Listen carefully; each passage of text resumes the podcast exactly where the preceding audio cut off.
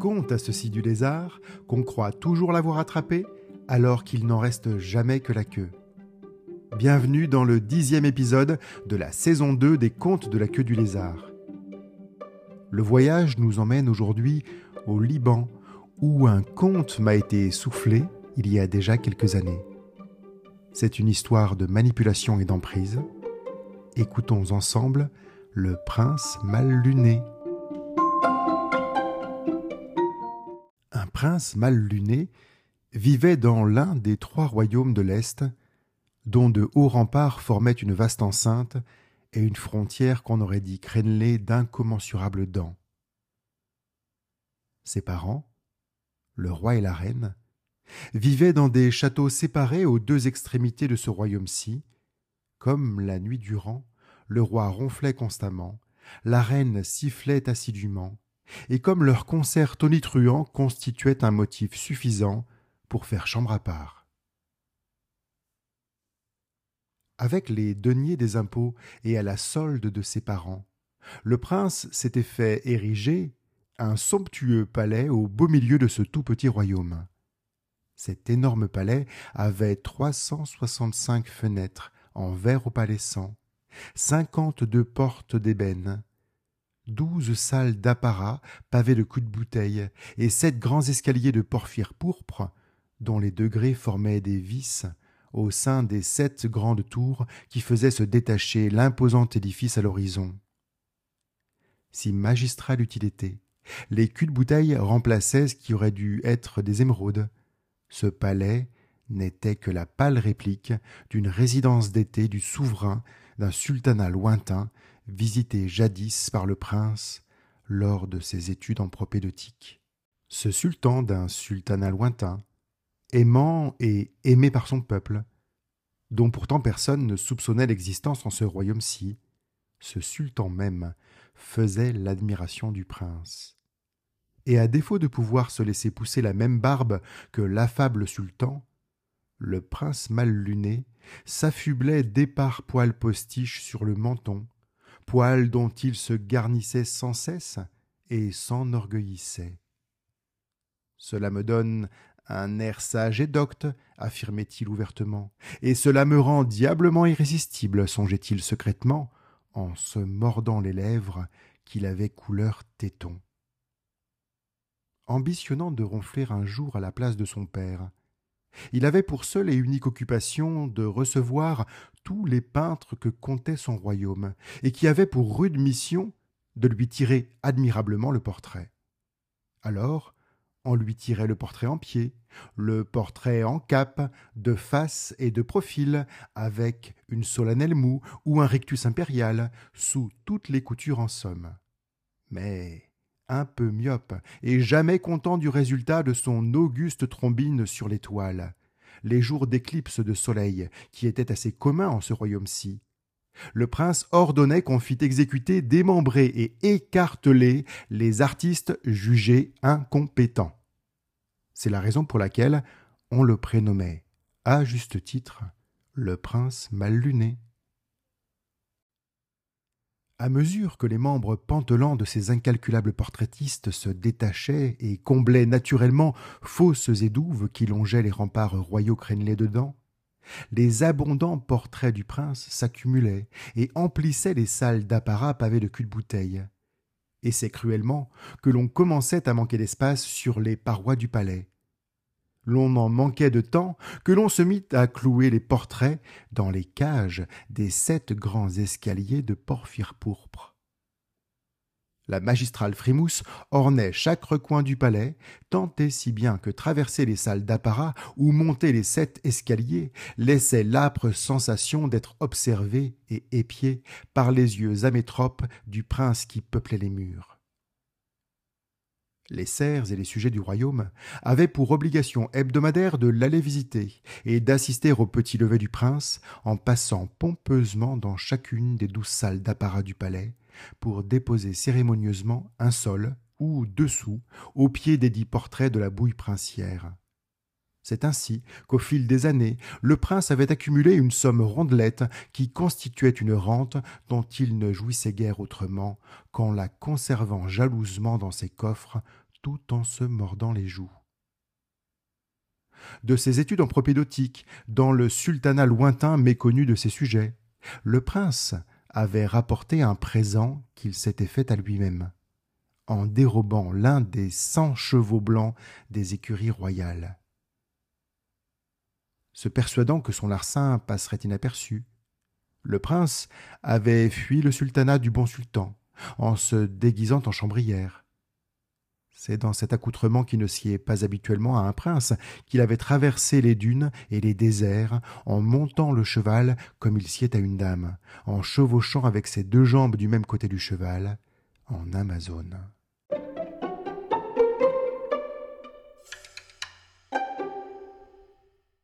Cela faisait maintenant plusieurs années que le prince gardait jalousement ce cheval. Tous ses diplômes rapportés dans ses sacoches, du sultanat du bon sultan, lui avait-il apporté quelque forme de bon goût artistique, de sagesse, ou autre bon sens, ou même encore commisération pour la cause animale? Certainement pas.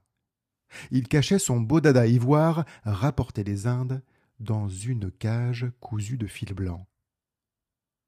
En dehors des écuyers, ordre était arrangé de ne fréquenter les écuries de son palais sous aucun prétexte. Le cheval blanc, quelque peu présomptueux de se retrouver en province, et n'aimant pas être pris pour bête à manger du foin, se prit finalement assez vite d'intérêt pour ce prince de seconde zone, qui faisait de lui sa prétendue unique attraction. Il se laissa éconduire en conséquence, persuadé d'être l'objet de la dévorante et dispendieuse passion princière. Il est vrai que le prince laissait entendre qu'il ne comptait pas à la dépense. Il nourrissait son cheval de mets qu'il lui présentait comme exotiques et très raffinés, ce qui n'avait de cesse de laisser l'animal dans l'illusion qu'il était son hôte et non son captif. Mais en fait d'impérial festin, le prince s'égayait à prodiguer d'autres soins. De la crasse qu'il gardait sous les ongles et qu'il récurait le matin même, il présentait à l'animal l'argument qu'il s'agissait de délicats pains de seigle, de fraîches nouilles au sarrasin. De ces épais crachats qu'il laissait macérer dans des brocs pendant trois jours, il affectait qu'il s'agissait tantôt de gelées raffinées, tantôt de mollusques pêchés dans des mers oubliées. De la morve qu'il essuyait de son nez du revers de la main, il faisait mine qu'il s'agissait de sauces délicieuses et autres exquis coulis de la matière qu'il extrayait de ses oreilles. Il feignait qu'il s'agissait du miel le plus pur produit par des abeilles à partir de fleurs écloses dans des montagnes escarpées, abruptes et inaccessibles. Il caressait la bête avec de belles paroles qu'il accompagnait de regards aussi tendres que contrefaits. Et c'est ainsi que le cheval se prit non seulement d'affection, mais aussi de passion pour le prince. Un jour, l'animal eut vent des portraits qui ornaient le palais, et demanda aux écuyers à ce qu'on lui présentât les flatteuses figures que les barbouilleurs de ce royaume-ci avaient bien pu faire de son maître. Le cheval adora, célébra et encensa le premier portrait qu'il vit, et, captivé par le charme des œuvres et l'éclat scénographié du prince, quatre-vingt-dix-neuf pièces d'or jaune se mirent alors à jaillir aussitôt du museau de la bête. À l'annonce d'un tel prodige, le prince ordonna qu'on décrochât toutes les princières peintures des parois des douze salles d'apparat pavées de cul de bouteille, et qu'on présentât les œuvres au bien innocent animal. Le cheval blanc se mit alors à vomir monts et merveilles, à régurgiter les émeraudes qui manquaient au palais, à dégorger de nouvelles et verdoyantes contrées qui venaient s'ajouter au territoire de la principauté. Non content de ce prodige, le prince demanda que l'on dépendît les tableaux des murs des sept grands escaliers de porphyre pourpre et qu'on montrât les œuvres au bien candide animal. Le cheval blanc se tordit de douleur et se mit alors à pisser et chier le sang de tous les ennemis de ce royaume-ci, et ce faisant, à dépeupler les pays voisins de tout adversaire. Le prince en fut fort aise, d'autant que ses parents, le roi et la reine, moururent dans leur sommeil, ce qui laissa tout l'usufruit des richesses et terres providentielles au nouveau roi de ce royaume-ci.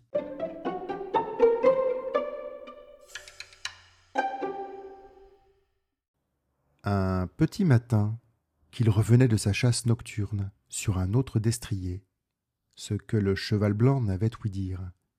Le nouveau roi de ce royaume-ci rapporta posé sur les flancs de sa monture un grand cerf qu'il avait tué pour la seule gloire d'accrocher sa tête en trophée au milieu des portraits de son royal minois.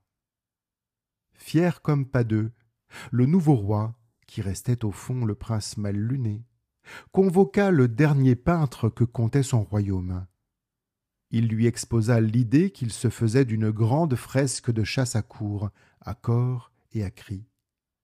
Il désirait un portrait de sa majestueuse personne, avec le cerf ballant posé sur les flancs de son destrier. Il souhaitait faire trôner ce royal portrait dans la plus grande salle d'apparat désormais pavée d'émeraudes.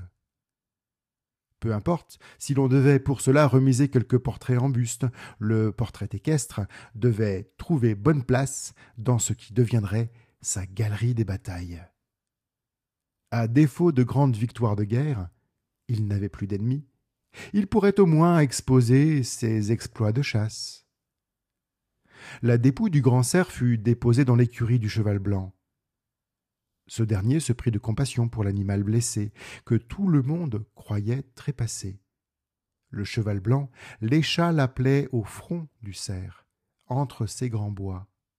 Le grand cerf se mit alors sur ses quatre pattes, comme s'il avait tout à coup recouvré la vie par la langue chevaline et guérisseuse. Il s'adressa en ces mots aux captifs de la cage cousue de fil blanc. J'ai été abattu par le roi de ce royaume-ci pour son bon plaisir, et afin d'orner de ma tête trophée sa nouvelle galerie des batailles. Et le ressuscité de poursuivre son récit au cheval blanc, en découvrant avec force détail l'allure dégingandée du roi prince mal luné sur son destrier au crin pelé, de narrer l'haletante course-poursuite dans la forêt, les traits qu'on lui assénait, de parler de la horde de chiennes enragées qui le traquaient en aboyant à tue-tête sous les cris impérieux du roi prince mal luné qui se mordait les lèvres qu'il avait couleur téton.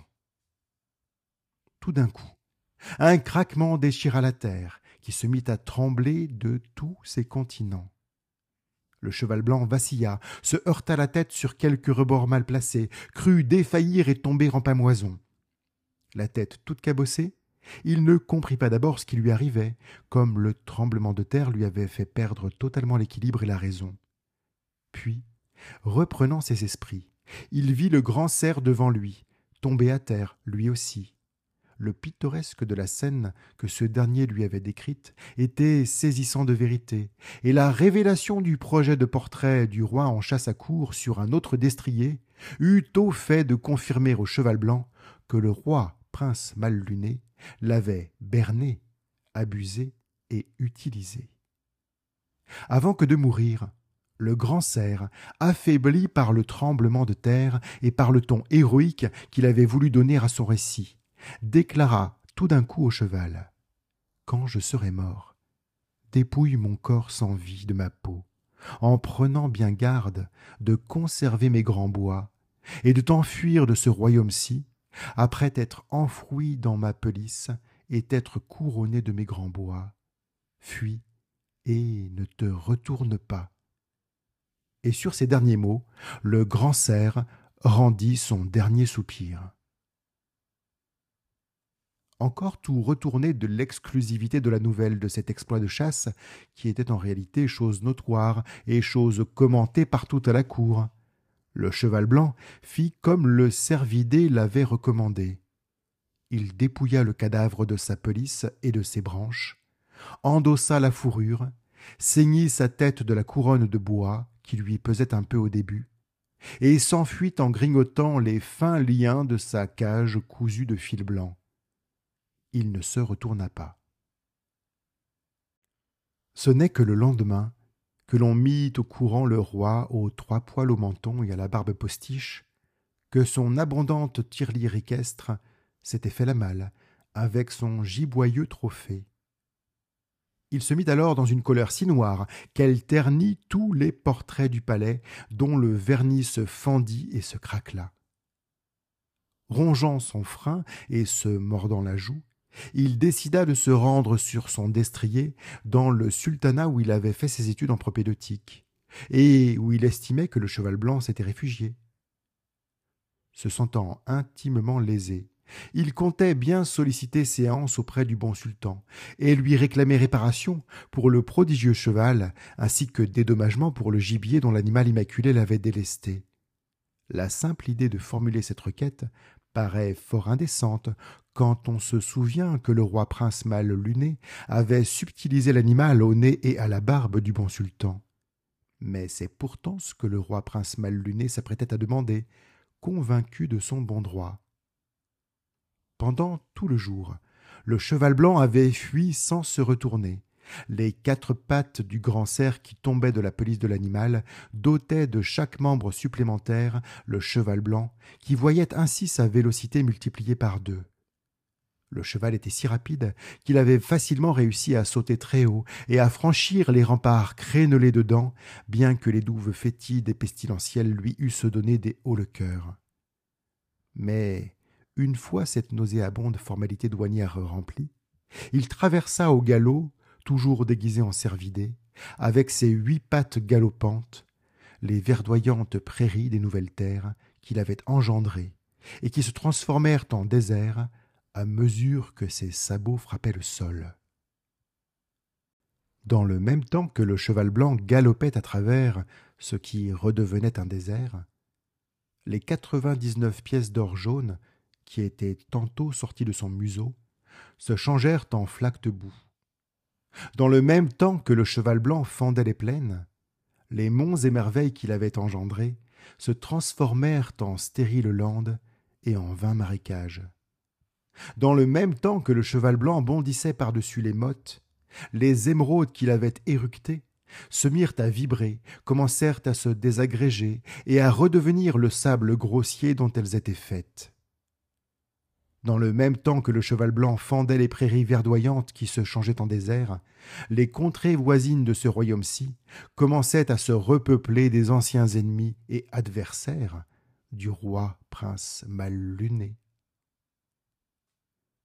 Le roi prince mal luné fut assez vite ralenti dans sa progression et dans sa course pour retrouver le cheval blanc, tant ses ennemis ressuscités avaient la dent dure et voulaient en découdre avec lui il passa des jours à guerroyer et à croiser le fer avec des chevaliers tout ébahis d'avoir recouvré la vie. L'on pouvait à raison se demander d'où le prince mal luné pouvait tenir ce courage inattendu pour combattre ses ennemis.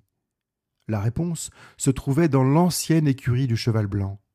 La dépouille du grand cerf dévêtu de sa pelisse gisait encore au milieu du foin quand le cheval blanc s'était enfui sans se retourner et au milieu des viscères et entrailles nichait le cœur vaillant du gibier. C'est avec cet organe valeureux que le roi prince mal luné avait trouvé les ressources et la force suffisante pour bouter ses ennemis hors de son royaume et poursuivre sa route en mordant ses lèvres qu'il avait couleur tison. À mesure qu'il avançait au travers des dunes et des bourrasques qui sablaient son visage, une lueur bleue sortit soudain du cœur du grand cerf qu'il portait dans une poche près de la poitrine de son royal veston. De cette lueur azurée jaillit soudain l'esprit du grand cerf, qui faisait des ronds comme de vaporeuses volutes dans le vent. C'est sans embâge, mais toujours en faisant des ronds dans l'air, que l'esprit du grand cerf déclara en une tirade ininterrompue. C'est une bien noble profession dont tu as décimé ce royaume-ci en faisant exécuter, démembrer et écarteler doigts, bras et jambes des artistes peintres. Soit que tes douleurs articulaires en soient proportionnelles. À ces paroles, le roi de s'en sentir aussitôt amoindri en prince, et de prince en simple bonhomme mal luné, et de bonhomme mal luné en vieillard confit d'arthrose. C'est un bien noble animal que tu as nourri de la crasse de tes ongles et de tes doigts, que tu as abreuvé d'abondants et épais crachats, que tu as ravitaillé de la morve dégoûtant de ton nez, que tu as alimenté de la cire de tes oreilles, en la faisant passer pour des miels heureux. Soit, que jamais plus ta peau ne puisse ressentir ni le moindre coup, ni la moindre caresse, qu'il te soit retiré la capacité de déguster les mets les plus fins, et que ta bouche ne s'émeuve même plus du pain rassis, que ton nez ne te serve plus guère qu'au simple mouvement de la respiration, et que tu ne sentes plus jamais ni les doux parfums, ni les douves pestilentielles de ton royaume que la cire entrave tes oreilles pour toujours, et que tu ne puisses plus entendre ni le cliquetis des sous qui sonnent dans tes coffres, ni le moindre son. Poursuivit l'esprit du grand cerf, qui disparut soudain dans un dernier rond dans l'air. Le vieillard, confit d'arthrose, eut alors une incroyable, lancinante et prégnante sensation. Il était aujourd'hui, et pour la première fois, mal luné à raison, comme il venait de perdre tour à tour chacun de ses sens. Il pouvait encore voir, cela dit, mais il était si myope que l'esprit du grand cerf avait sans doute épargné ses yeux. Et c'est donc, sans rien sentir cette fois-ci, que le roi prince mal luné se mordit les lèvres qu'il avait couleur béton.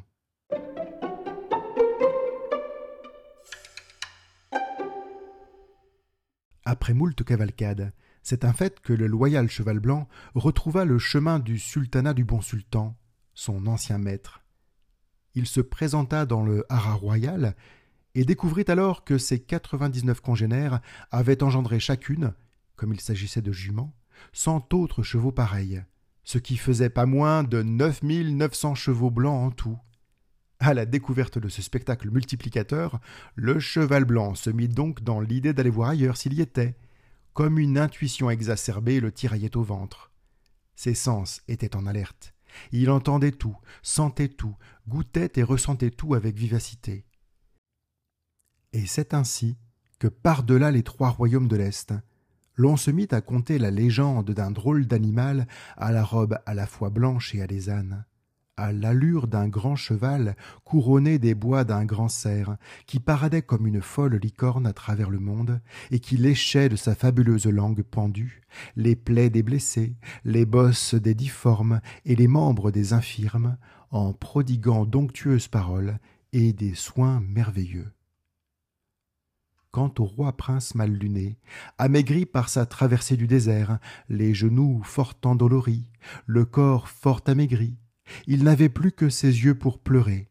Même les dents des créneaux du rempart de son royaume se mirent inéluctablement à se déchausser et à tomber. Malheur, tu as fait de mon corps une prison dont je ne peux m'échapper, et de mes envies et souffrances une source qui jamais ne peut tarir, n'avait-il de cesse de clamer? Et alors qu'il récupérait un peu de courage et s'apprêtait à reprendre chemin à travers le désert pour regagner le sultanat du bon sultan, où il pensait que le cheval blanc s'était réfugié, une éclipse de lune se produisit, ce qui est assez rare en ce royaume-ci, et en se mordant la joue qu'il ne sentait plus, le roi prince mal luné s'endormit brusquement sur un rocher qu'il n'allait plus jamais quitter. Un jour lointain, que le légendaire cheval blanc passait par ce désert-là. Il s'endormit sur ce rocher-ci. Il n'y restait guère que quelques poussières du roi prince mal luné que la chaude haleine de l'animal balaya.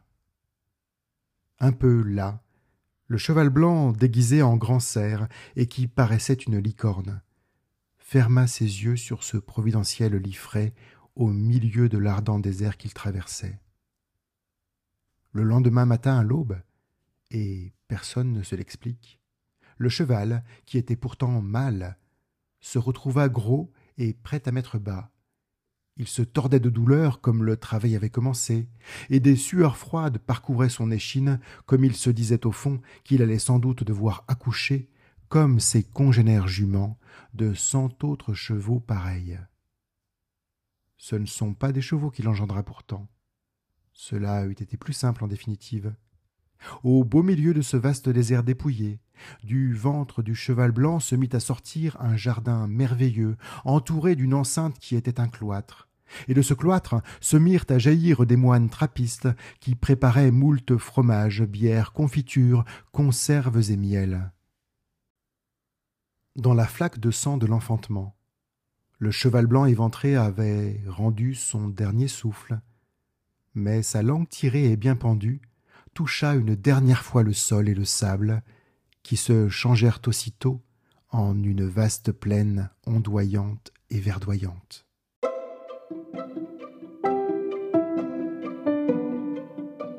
C'était Le Prince mal luné, une histoire inspirée par un voyage au Liban et autour d'une histoire d'emprise.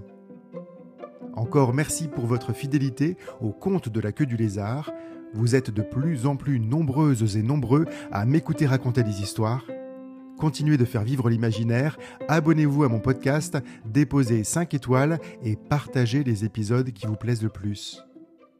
On se retrouve bientôt pour de nouvelles aventures sur la queue du lézard.com et sur toutes les plateformes d'écoute.